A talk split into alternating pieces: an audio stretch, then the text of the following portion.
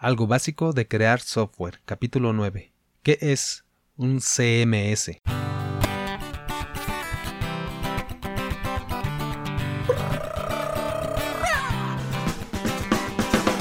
Hola, gente oyente, ¿qué tal? ¿Qué más? ¿Cómo estás?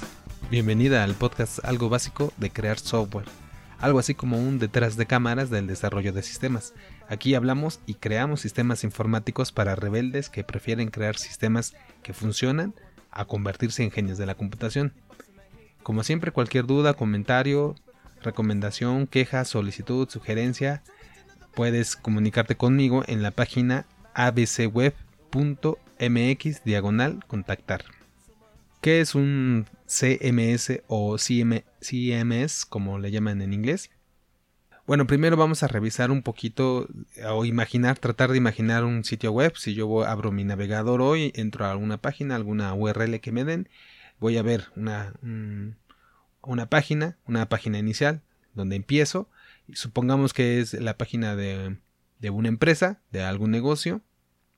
Voy a ver a lo mejor ahí un menú, una, una, una cierta apariencia con una colores, seguramente tiene algún menú, encabezado, seguramente tiene un texto eh, distribuido, a lo mejor en columnas o, todo de corrido. Eh, quizá tiene unas imágenes ahí, una o dos, alguna gráfica, quizás si está mostrando alguna información, alguna tabla de colores que tenga también a, su vez texto eh, dentro de la tabla para leerlo un poco más fácil.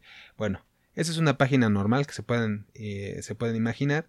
Si esta empresa que estamos usando como ejemplo, esta página de una empresa, tiene en el menú ligas que se van a otras, a otras secciones, a otra página, pero dentro del mismo sitio de la misma empresa. Entonces es una página que sigue teniendo la misma apariencia, los mismos colores, el mismo estilo, por decirlo de alguna manera, pero tiene otro contenido. A lo mejor al inicio estaba el menú y una bienvenida y ahora ya me voy a una sección de quiénes somos, eh, dónde estamos, a qué nos dedicamos y podría seleccionar otra liga, a irme a otro lugar donde esté la forma de comunicarme con, con esta empresa y así puede tener varias páginas nosotros si quisiéramos construir esta página, tenemos, imaginémonos que queremos usar una herramienta más sencilla que fuera algo conocido como un editor de texto, el Word, por ejemplo, el, de Microsoft, tan difundido. Entonces, tendríamos que hacer, nos imaginamos, la primera página, hacer un documento de Word donde pongo la bienvenida, lo que ya dijimos, el texto,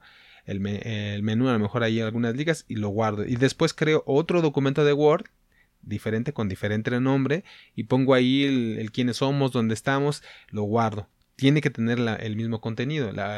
Bueno, no el mismo contenido, es el contenido de quiénes, eh, quiénes somos, dónde estamos, pero con la misma apariencia. A lo mejor con la misma encabezado, a lo mejor con el mismo pie de página, eh, como si fuera una hoja membretada, ¿no? Que dé la impresión de que es, estamos en el mismo sitio, que es de la misma empresa.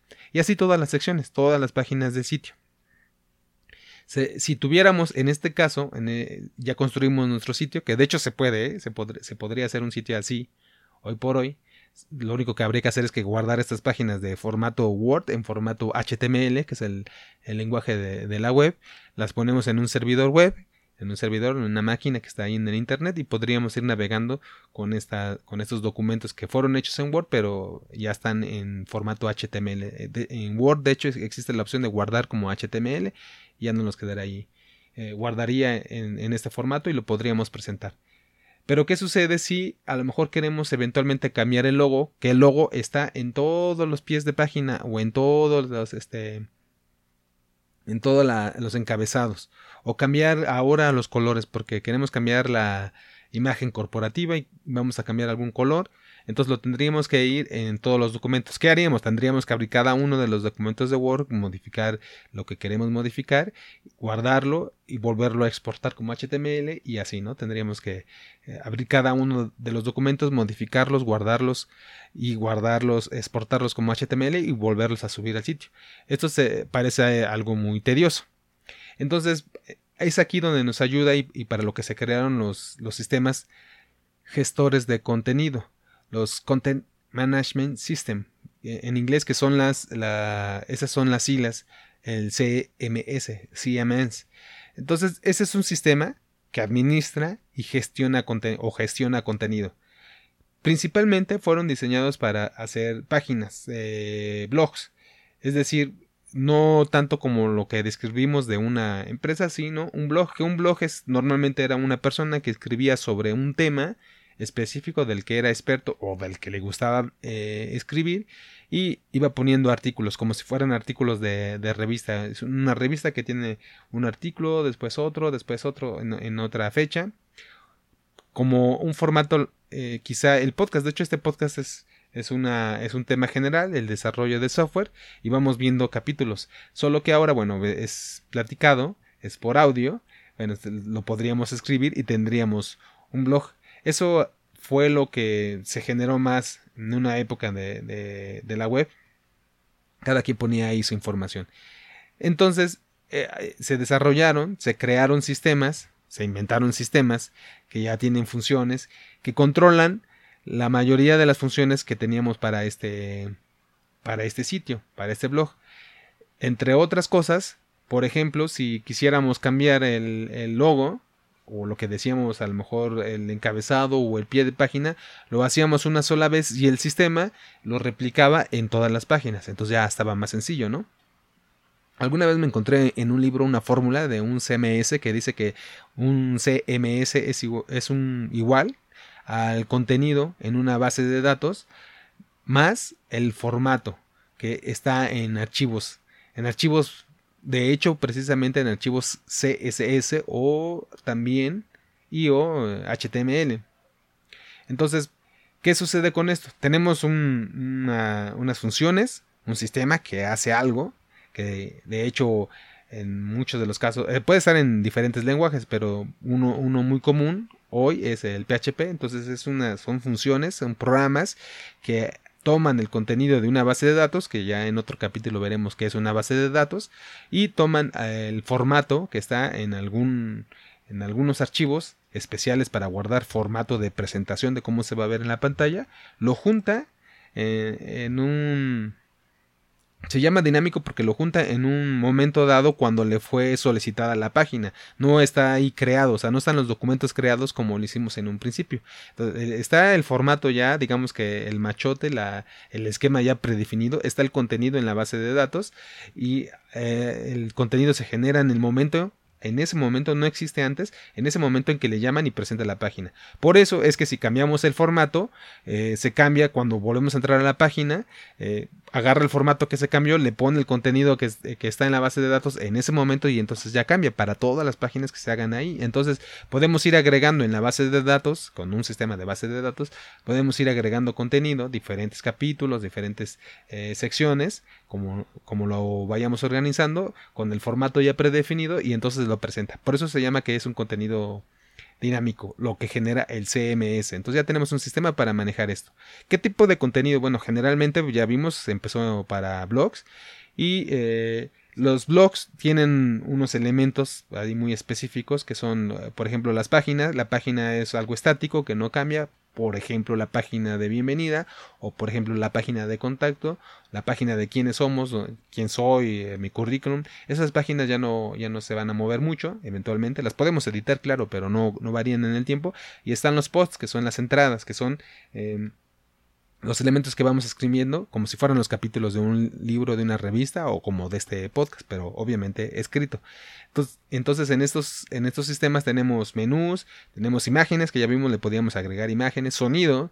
De hecho, ahora los blogs o los sistemas pueden poner audio para poder generar eh, eh, blogs, eh, perdón, podcast.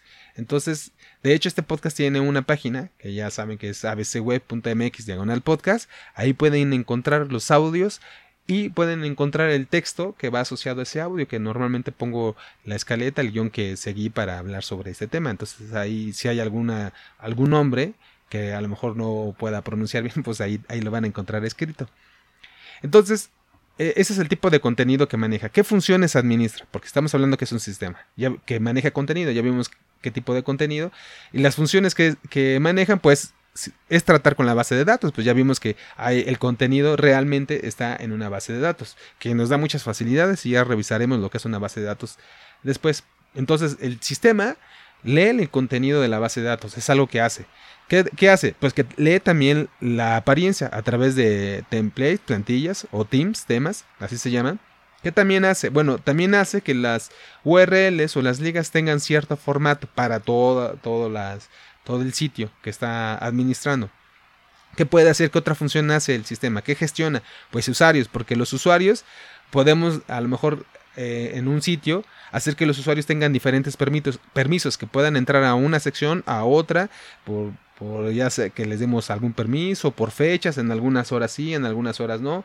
También nos ayuda que si lo que estamos creando es una página, a lo mejor no de una sola empresa o no de, un de una persona que hace un blog, sino que sea, puede ser una empresa enorme, gigante, que tenga a lo mejor un periódico que tiene 20, 30 secciones y hay 20 noticias a lo mejor al día sobre cada sección. Entonces sería bueno que no generara una persona todo el contenido, todo el contenido y todo el formato. Entonces a lo mejor alguien hace el formato, la, apariencia, que podrían ser los diseñadores y de hecho diseñadores de alguna sola sección, y hay alguien que hace el contenido de una, de una sección del periódico que estamos usando como ejemplo.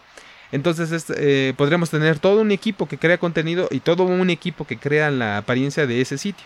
El sistema tendría que darle permisos de acceso a cada uno de esos de, estos usuarios que tienen diferentes perfiles, diferentes roles y bueno, esto todo lo gestionaría un sistema CMS. Todo eso si regresamos a, lo que tendríamos, que lo hubiéramos creado a lo mejor con un Word, con solo HTML, pues sería muy complicado. Es donde nos ayudan los, los CMS. ¿Qué otra gestión hace? Bueno, también ayuda a el SEO, eh, que es el Search Engine Optimization, que, eh, otra palabra que no puedo pronunciar bien, pero se trata de que hacer que el contenido pueda ser encontrado fácilmente por los buscadores más, más tradicionales como Google, ¿no? Bueno, el que hoy nos interesa, el más importante es de, de Google, es el que queremos que el contenido que está ahí sea fácil de, fácil acceso a Google. ¿Por qué para Google? Porque si alguien busca un contenido de esa referencia en Google, pues todo el mundo vamos a Google a buscar, pues que sepa Google que está este sitio que tenemos especial para eso, ya sea que a lo mejor estamos promoviendo una tienda, una empresa, nuestro blog personal, un podcast, bueno, queremos que, sepa encontrarlo. Entonces hay que darle la información de cierto formato y bueno, este sistema va a controlar esa, va a administrar, va a gestionar el formato de estas que sirven para Google. Va también nosotros, por ejemplo, podríamos necesitar que las páginas que están en el sitio pues tengan categorías. Ya vimos que si es un blog, bueno, a lo mejor van por fechas, pero si va en un calendario, en un, en un, en un periódico o en una revista que tienen secciones, a lo mejor está la sección de moda, a lo mejor sociales, actualidad, etcétera. En una revista, en un periódico, a lo mejor está eh, noticias de del clima, o a lo mejor está financiero, a lo mejor está tecnología, etcétera, no sé. Entonces, ¿qué pasa? Que esas secciones las definimos nosotros según nos convenga y no, entonces definimos categorías, etiquetas. ¿Por qué? Porque a lo mejor cuando entran a este sitio ya el sistema va a proporcionar herramientas de búsqueda, por ejemplo, busca toda esta categoría o busca esta etiqueta. Entonces, eh, ya definimos nosotros, clasificamos nuestro contenido, bueno, pues el sistema nos permite administrar la taxonomía, lo que son las categorías y etiquetas, la forma en que vamos a organizar este contenido, que puede variar de, cada, de cada sitio. Y otra cosa que administra es la apariencia, que ya vimos, o sea, eh, tendría que ser más o menos la misma apariencia o el mismo eh, el estándar, los colores, ciertas, ciertos elementos que se deberían de repetir dar consistencia a todo el sitio. Bueno, eso es lo que llamamos apariencia. Y esta apariencia se controla a través del sitio con plantillas y con, o templates o temas, por ejemplo, también le llaman. Es que en diferentes, en diferentes sistemas le llaman de una u de otra manera. Que eh, nos dicen que si a lo mejor el contenido lo vamos a, a, tener en una columna, dos columnas o tres columnas, que normalmente es lo que se usa, como las columnas de los periódicos, que en realidad este de hecho, hay un, esquema de diseño de 12 columnas, porque el 12 se puede dividir en, en 3, en 2, en, en una. Que eso, bueno, tiene que ver con otros, otros frameworks, otras, otras formas de programar esto. Él maneja los archivos de formato, que decíamos son archivos especiales para darle el formato para que se visualice de la manera correcta. Estos archivos pueden ser el formato CSS, que es otro formato especial para dar este, la apariencia que deseamos a los archivos HTML, a lo que vamos a presentar. También puede controlar que sea responsive. Responsive es una, una característica de los sitios que significa que se pueden ver bien o se adaptan por eso es responsivo, o sea, de manera responsiva, dependiendo a si está el sitio siendo consultado en un teléfono celular, en una tablet o en una computadora de escritorio que va a tener el, la pantalla más grande. Entonces estas son las funciones que controlan, que administra el sistema. Ya vimos que tiene un tipo de contenido y que las funciones que administra.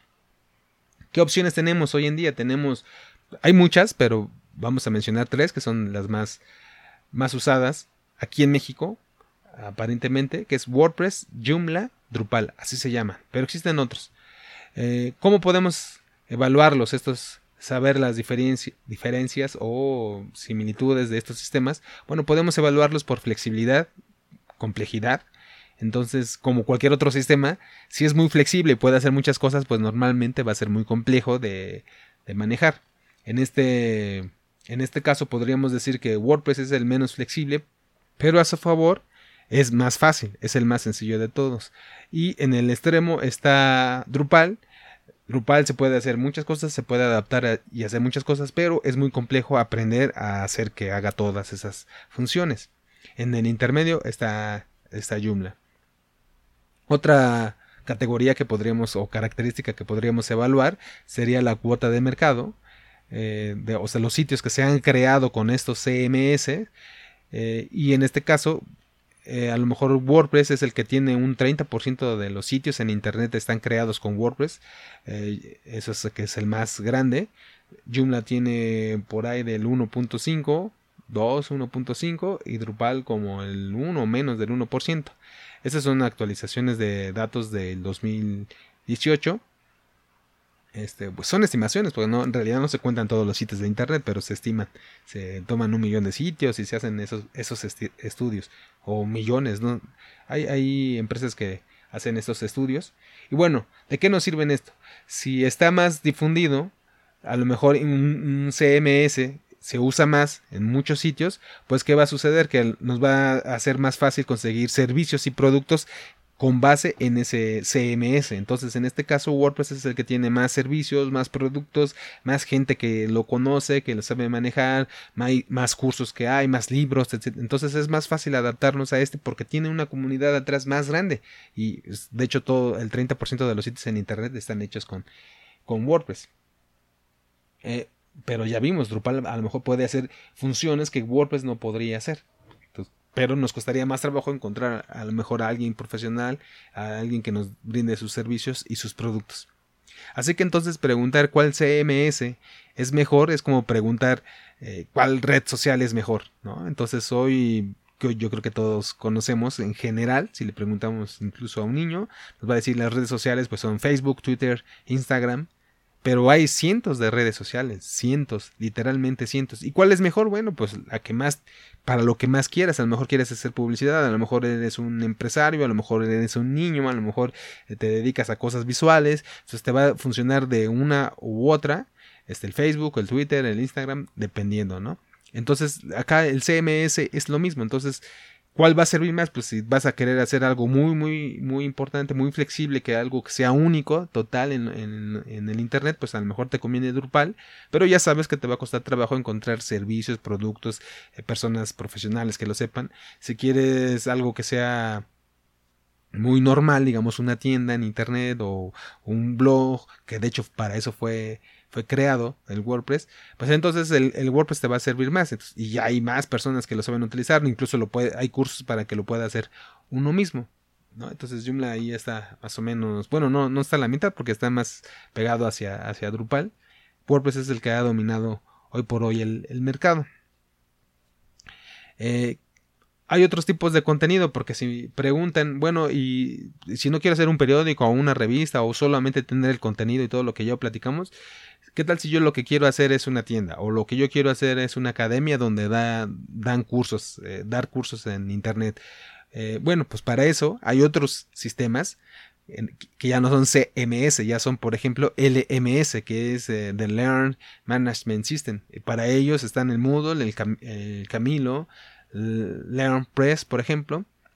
Y bueno, son sistemas que se van a aparecer un poquito en las descripciones que, vimos aquí, que bueno, manejan el contenido, que especialmente su contenido son a lo mejor lecciones, exámenes, eh, no sé, videos para una clase, profesores, alumnos, calificaciones, ese será su contenido especializado para eso.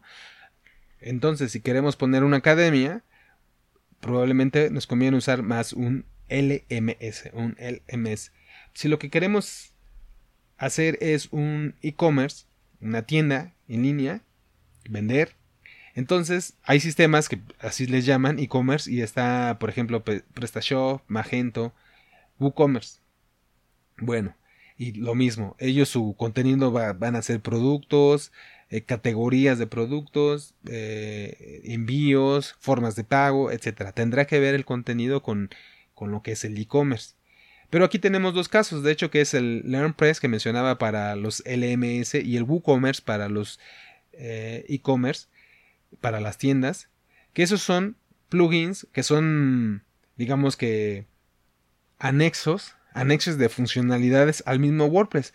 Entonces, LearnPress es en realidad un, un plugin, un anexo que se le pega a WordPress para que WordPress, ya que maneja el contenido, ahora maneje también lecciones, eh, exámenes, cosas que tengan que ver con un sistema de, educación a distancia, de Learn.